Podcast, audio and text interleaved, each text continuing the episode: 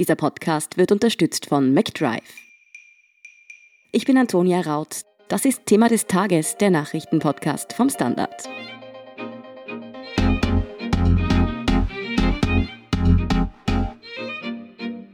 In Wien, Innsbruck und fünf weiteren Bezirken steht die Corona-Ampel auf Orange.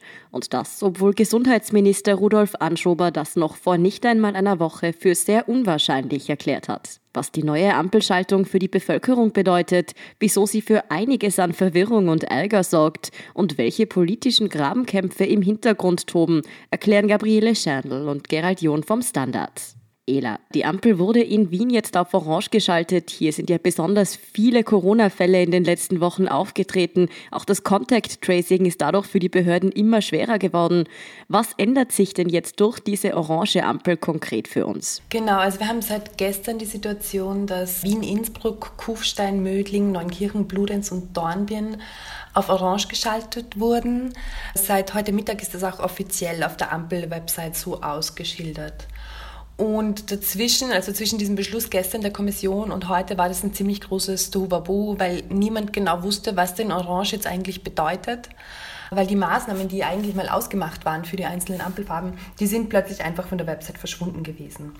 So, und jetzt seit, seit einer Weile, seit ein paar Stunden ist die wieder befüllt, diese Website, und da wurde jetzt klar, dass sich de facto eigentlich gar nicht so viel ändert. Denn die neuen Maßnahmen, die da jetzt angeführt sind, die sind für Grün, Gelb und Orange identisch und die decken sich auch mit den neuen bundesweiten Regeln. Also das ist jetzt erstmal bundesweit einfach gleich gehandhabt. Das heißt, Maskenpflicht in den Öffis, in allen Geschäften, in der Gastro fürs Personal zumindest, wenn das ein geschlossener Raum ist und für Gäste auch bis am Tisch sind. Auch bei Veranstaltungen in geschlossenen Räumen muss man eine Maske tragen, außer man ist am Sitzplatz. Und auch bei Dienstleistungen, wo der Meter nicht eingehalten werden kann. Die Sperrstunde wiederum, die bleibt bundesweit und sowohl bei Grün, Gelb als auch Orange bei 1 Uhr. Und auch bei Veranstaltungen bleibt es jetzt einmal bei diesen drei Farben, bei den Regeln, die wir schon kennen. Also 50 bzw. 100 Personen, wenn es fixe Sitzplätze gibt, je nachdem ob drinnen oder draußen. Und 1500 bzw. 3000, wenn es keine fixen Sitzplätze gibt. So, was da aber jetzt noch dazu kommt, sind Empfehlungen von der Ampelkommission bei den einzelnen Farben, also hinausgehend über diese bundesweiten Regelungen. Und für uns in Wien, die wir ja jetzt orange sind, ist das zum Beispiel, dass wir, das ist recht vage gehalten eigentlich, dass wir den Schutz der Pflegeeinrichtungen und Krankenanstalten intensivieren sollen, dass wir Screenings in einschlägigen Bereichen ausbauen sollen, ältere Personen schützen, und zum Beispiel präventive Maßnahmen an bestimmten Orten etablieren sollen. Sowas wie an Märkten zum Beispiel, dass man das irgendwie jetzt nochmal besser regelt. Und bei Gelb lauten diese Empfehlungen der Kommission ganz schlicht, dass die gelben Regionen unabhängig von der Risikoeinschätzung ihre Kapazitäten in den Gesundheitsbehörden zur Abklärung von Ausbruchsgeschehen zu überprüfen und gegebenenfalls anzupassen haben. Also doch ein ziemliches Maßnahmenpaket, das da jetzt bundesweit verpflichtend, nicht verpflichtend mit Empfehlungscharakter und in den verschiedensten Schattierungen kommt. Am Anfang, als die Ampel in Betrieb gegangen ist, hat es ja schon einmal so einen Maßnahmenkatalog gegeben. Du hast es erwähnt, der war auch auf der Website ersichtlich. Warum ist der jetzt noch einmal über den Haufen geworfen worden? Unterscheiden sich die neuen Maßnahmen da jetzt so sehr oder wurde da einfach nachgebessert? Mhm. Genau, also es gab eigentlich pro Farbe, wie du sagst, unterschiedliche Maßnahmen. Zum Beispiel war die Sperrstunde unterschiedlich, die war ab Orange bei Mitternacht und auch wo man eine Maske tragen muss, das war unterschiedlich je nach Farbe. Das waren recht detaillierte Konstrukte eigentlich, teils Empfehlungen und teils auch rechtlich bindend. Wie da jetzt die neuen Empfehlungen umgesetzt werden, das muss auch erst geklärt werden. Dazu sind morgen die Bürgermeister von Orangenregionen zur Regierung zum Gespräch geladen. So, und dem Ganzen voraus ging halt ein extremer politischer Hickhack. Wir erinnern uns, da hat zum Beispiel der Linzer Bürgermeister gesagt, man wird das nicht befolgen. Dann hat Wien gefordert, dass es die Regeln verschärfen möchte, aber nicht kann. Und andere Regionen taten schon so, als hätten sie eine andere Farbe, als sie haben. Also das war in Wahrheit das komplette Chaos. Und darüber hinaus war auch noch unklar, was da jetzt rechtlich gedeckt war. Da gab es ja dann unterschiedliche Regelungen und unterschiedliche Fristen. Sondern am Wochenende hat man nun eben einfach die Lockerungsverordnung novelliert und damit die Basis für diese bundesweiten Maßnahmen geschaffen, die jetzt irgendwo zwischen Gelb und Orange liegen. Wir sind also bundesweit irgendwie so ein Farbenmix mittlerweile. ähm, ein wichtiger Punkt für die Ampelfarbe Orange war ja zumindest im alten Maßnahmenpaket, dass zumindest in den Oberstufen bei Ampelfarbe Orange wieder Distance Learning, also Schule von daheim aus vorgesehen gewesen wäre. Tritt denn das nun ein? Ja, wie du sagst, so war es eigentlich einmal, aber auch das ist nun anders. Da gibt es ja noch eine zweite Ampel, die Schulampel, und die hat keinen Automatismus. Also die wird nicht genauso geschalten wie die Ampel, über die wir jetzt gesprochen haben, sondern unabhängig davon. Das heißt, es hat eigentlich auch nichts mehr damit zu tun, dass zum Beispiel Wien jetzt orange ist. Sondern die Schulen, die werden jetzt erstmal, hieß es heute, auf Distance Learning verzichten. Das werden sie jetzt nicht machen, weil die auch andere Faktoren mit einberechnen. Zum Beispiel, wie nahe ein Cluster in einer Schule dran ist. Und auch die Kommission hat, was Schulen angeht, für die orangen Bezirke empfohlen, dass im Bildungssektor jetzt eigentlich mal keine weiteren Maßnahmen erforderlich sind. Die begründen das damit, dass derzeit keine Hinweise vorliegen, dass der Bildungssektor substanziell an der Ausbreitung beteiligt ist. Ela, ganz ehrlich, die Ampel hätte ja eigentlich mehr Klarheit bringen sollen im ganzen Corona-Dschungel. Aber irgendwie kommt mir vor, dass sich jetzt erst recht niemand mehr auskennt. Wie konnte es denn so weit kommen? Vielleicht kann man es so erklären. Es hat sich so ein bisschen die Aufgabe der Ampel verändert in den letzten Tagen. Seit Juli wurde ja an der gefeilt, wann, unter welchen Umständen, welche Region welche Farbe bekommt. Und da steckt auch tatsächlich ein, ein wahnsinnig aufwendiges Rechenprozedere dahinter. Aber die Praxis hat gezeigt, am Ende ist es eine politische Entscheidung. Und da hat es dann gehappert.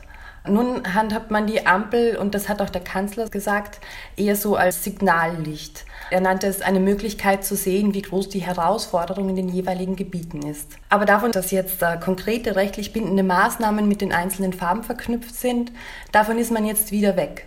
Und in Wirklichkeit wurde damit natürlich auch die Aufgabe der Kommission enorm geschmälert. Zumindest sind die Maßnahmen und Empfehlungen bei den unterschiedlichen Ampelfarben jetzt ja wieder einsichtlich. Ist damit jetzt aber eigentlich wirklich alles klar? Nein, eigentlich überhaupt nicht. Also ich gehe davon aus, dass die Maßnahmen, die nun gelten, nicht so bleiben. Da wird es noch Nachadjustierungen geben. Allein das Gespräch morgen mit den Bürgermeistern ist da ja ein Hinweis drauf. Und da macht sich vor allem in der Bevölkerung mittlerweile natürlich extreme Unsicherheit breit. Stell dir vor, du bist Lehrerin oder Lehrer und erfährst irgendwie Montagabend, dass dein Bezirk jetzt orange ist und hast keine Ahnung, was das bedeutet, ob du jetzt den Eltern ein E-Mail schreiben musst, dass die die Kinder morgen irgendwie zu Hause lassen müssen oder auch du hast selbst Kinder, hast keine Ahnung, ob du die am nächsten Tag zur Schule schicken musst. Also das ist in Wirklichkeit ein totales Chaos. Was da jetzt gerade abgeht, diese Schnelligkeit, mit der sich die Maßnahmen ändern und die vielen offenen Fragen zur rechtlichen Handhabe, dieses ganze Hin und Her, das ist eigentlich untragbar. Also da braucht es dringend transparente Information. Und das hat die Ampel, so ambitioniert das Projekt war, leider einfach nicht geschafft. Ja, und bei all dem hat natürlich die Tatsache, dass da eben die Politik so drin verstrickt ist, das Ganze nicht einfacher gemacht.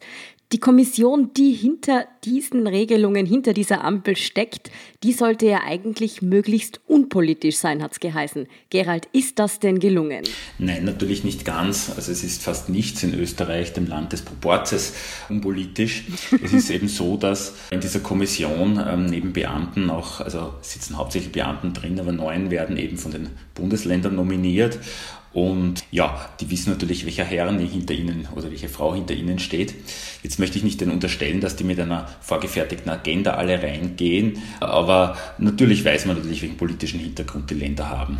Und es gibt ja auch Zurufe zum, von außen, muss man sagen. Also es haben sich immer wieder mehrere Länder zu Wort gemeldet, die sich ungerecht behandelt gefühlt haben bei den ersten Ampelschaltungen. Auch der Bundeskanzler hat von außen zugerufen, er wünschte sich härtere Maßnahmen der Kommission und auch er hat einen Vertreter in der Kommission.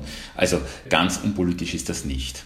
Aber man muss schon noch vorsichtig sein, das jetzt irgendwie als ein politisches Gremium zu punzieren. Das sind sicher auch sicher ähm, redliche Beamte darunter. Und man muss schon sagen, was man so hört, wird schon auf sachlicher Ebene natürlich diskutiert. Es wird auch sehr genau belegt, jetzt neuerdings auf der Homepage, wie die Entscheidungen gefallen sind. Also es gibt einen Bericht und für die richtigen Experten, die können auch nachlesen, aufgrund welcher Datenlage die Entscheidungen gefallen sind. Also es wird schon versucht, transparent zu machen. Ich würde deshalb sagen, es ist eine Mischung. Also ich glaube, dieses Gremium versucht schon unabhängig zu arbeiten, aber ob sich da jeder immer ganz völlig lösen kann von, vom politischen Einfluss, ist fraglich. Gibt es denn hier dann politische Lager, die sich gegenüberstehen, sei es jetzt in der Kommission selbst oder auch in der Regierung? Ja, das resultiert natürlich ein bisschen von der Herkunft her. Also jetzt in der Regierung kann man tendenziell sagen, da hat sich der Kanzler ein bisschen immer mehr hervorgetan, dass er schärfere Maßnahmen will. Er hat das öffentlich empfohlen. Er hat auch schon von einer zweiten Welle gesprochen. Der Gesundheitsminister Anschober von den Grünen wollte das Wort der zweiten Welle noch nicht in den Mund nehmen. Und er hat auch immer gesagt, na, wir warten mal ab, was die Kommission jetzt beschließen wird. Und dann natürlich auf Länderebene. Es ist natürlich nicht lustig für ein Land, wenn du hinaufgestuft wirst. Da fühlen sich manche Länder dann und wann eben ungerecht behandelt. Aber wenn man sich jetzt das Ergebnis jetzt anschaut, sind diese Länder, die jetzt auf Gelb oder Orange sind, das ist doch ziemlich weit politisch gestreut. Also man kann jetzt dann nicht herauslesen, dass da nur jetzt das rote Wien irgendwie gescholten wird. Da gibt es jetzt auch Bezirke in Vorarlberg zum Beispiel, die orange sind. Also das streut schon ein bisschen und das spricht jetzt eigentlich ein bisschen für die Unabhängigkeit auch dieser Kommission. Apropos Wien, hier wird ja in einigen Wochen gewählt. Wie sehr spielt denn dieser Wahlkampf, der da um die Bundeshauptstadt tobt, auch in die Corona-Politik hinein? Ja, das spielt schon hinein. Der Gesundheitsstadtrat Hacker aus Wien war einer der ersten, der sich beklagt hat. Der hat gemeint, offensichtlich werde versucht, irgendwie Wien zu punzieren. Da ging es um die Hochstufen auf Gelb. Das betreffe nur Wien und das sei deshalb unfair, weil andere Bezirke, die nicht besser dastünden, eben auf grün bleiben haben dürfen. Mittlerweile ist Wien orange und er akzeptiert es eigentlich und verweist eben darauf, dass es ja jetzt nicht einseitig sei, dass es da eben schon andere Bezirke gibt, die das genauso trifft. Also insofern sei es nachvollziehbar. Dass es einen Druck von der ÖVP gäbe, das hört man in Wien nach wie vor. Also es wird gemunkelt zu der letzten Sitzung, dass die ÖVP versucht habe, eben nur das rote Wien und das grüne Innsbruck hochzustufen, aber das sei dann eben anhand der Daten einfach nicht durchsetzbar gewesen, weil da wäre dann einfach rausgekommen, dass mit zweierlei Maß gemessen wird. Und ja, und es ist nicht unplausibel. Und der Kanzler Kurz, das muss man schon noch dazu sagen, der hätte ja gerne in der vorletzten Sitzung der Corona-Kommission sogar eine Erklärung verlesen gehabt. Da haben sich dann die Kommissionsmitglieder dagegen gewehrt, gegen politische Einflussnahme. Also da wird schon versucht hineinzuregieren. Und der Wiener Wahlkampf ist dann natürlich eine Ebene, wo das stattfindet. Die SPÖ liegt dort ziemlich gut und das Einzige, wie es scheint, was noch irgendeinen deutlichen Wahlsieg der SPÖ verhindern könnte, wären jetzt irgendwelche Kalamitäten in der Corona-Krise. Also das heißt, dass es ganz stark mit den Zahlen bergauf geht und die Zahlen sind auch wirklich ein bisschen bedenklich und vielleicht, man könnte schon auf die Idee kommen, dass es Wien schaden könnte, wenn man da jetzt strengere Maßnahmen verhängt. Denkst du, wenn die Corona-Debatte politisch weiter so chaotisch geführt wird und sie weiterhin mehr zu Verwirrung als Orientierung bei der Bevölkerung führt, rollen dann vielleicht politisch bald Köpfe? Ja, das ist natürlich ein bisschen eine Prognosefrage. Ich meine, die Einführung der Ampel hat kommunikativ jetzt natürlich wirklich nicht gut hingehauen. Wenn man im Gesundheitsministerium anruft, da kriegt man zwar viele Begründungen, warum man das so oder so gemacht hat, aber es ist in Wahrheit bewirkt sie momentan das Gegenteil, was sich die Leute erwartet haben. Nämlich eigentlich hat man sich gedacht, dass es ein klares Regime nun gibt, anhand dessen man bemessen kann, wie schaut es aus in den einzelnen Bezirken. Und jetzt ist es ein, ein Farbenchaos einfach in der öffentlichen Darstellung. Ob Köpfe rollen, naja, zuständig ist der Gesundheitsminister. Ähm, der müsste wohl schon selber gehen, wenn er will. Nach allem, was man bisher weiß, war das der beliebteste Minister in der Regierung. Also die mhm. neuesten Daten weiß ich jetzt nicht.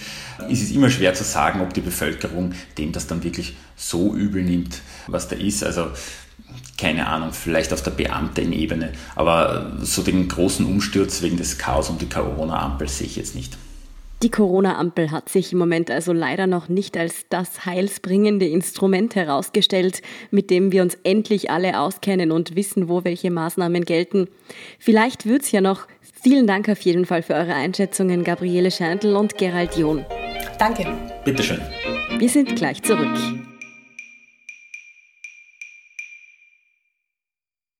Wenn du endlich wieder einen Big Mac genießen willst oder du gerade im Auto unterwegs bist, dann stell dir vor, McDonald's bringt's jetzt wieder. Mit kontaktloser Übergabe zu dir ins Auto und kontaktloser Lieferung zu dir nach Hause. It's good to be safe mit McDrive und McDelivery. Und hier ist, was Sie heute sonst noch wissen müssen. Erstens. An der US-amerikanischen Westküste toben weiterhin verheerende Waldbrände. Nun hat auch US-Präsident Donald Trump seine Wahlkampftour unterbrochen, um den stark betroffenen Bundesstaat Kalifornien zu besuchen. Dort hat er allerdings einmal mehr mit fragwürdigen Äußerungen aufhorchen lassen. Er sieht die Schuld für die Brände im Waldmanagement. Dass dieses großteils in Bundeshand liegt, wollte er nicht kommentieren. Der Klimawandel hat für ihn nichts damit zu tun. Die Wissenschaft wisse in seinen Augen nicht, was wirklich vor sich gehe, behauptet Trump. Sein Wahlkampfgegner Joe Biden bezeichnete ihn daraufhin als Klimabrandstifter. Zweitens. Die deutsche Kanzlerin Angela Merkel hat angeboten, Flüchtlinge aus dem abgebrannten griechischen Lager Moria aufzunehmen. Sie und Innenminister Horst Seehofer haben sich laut Angaben der deutschen Presseagentur darauf geeinigt, 1500 Menschen aufzunehmen. Dabei soll es sich um besonders schutzbedürftige Familien mit Kindern handeln. Zustimmen muss jetzt nur noch der Koalitionspartner SPD, wobei die Vorsitzende Saskia Esken ihrerseits bereits die Aufnahme von Flüchtlingen in Deutschland gefordert hat.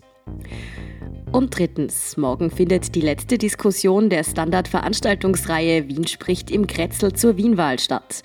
Ab 14.30 Uhr findet die Kretzel-Diskussion zum Thema Integration am Brunnenmarkt statt. Unter Moderation von Standardredakteurin Irene Brickner diskutieren der Soziologe Kenan Güngör und die Black Lives Matter-Aktivistin Mireille Gosso. Mehr dazu und die aktuellsten Informationen zum weiteren Weltgeschehen liefert Ihnen wie immer der Standard.at. Um keine Folge von Thema des Tages zu verpassen, abonnieren Sie uns bei Apple Podcast oder Spotify. Unterstützen können Sie uns mit einer 5-Sterne-Bewertung und vor allem, indem Sie für den Standard zahlen. Alle Infos dazu finden Sie auf abo.derstandard.at und dst.at supporter. Danke für Ihre Unterstützung. Ich bin Antonia Raut. Baba und bis zum nächsten Mal.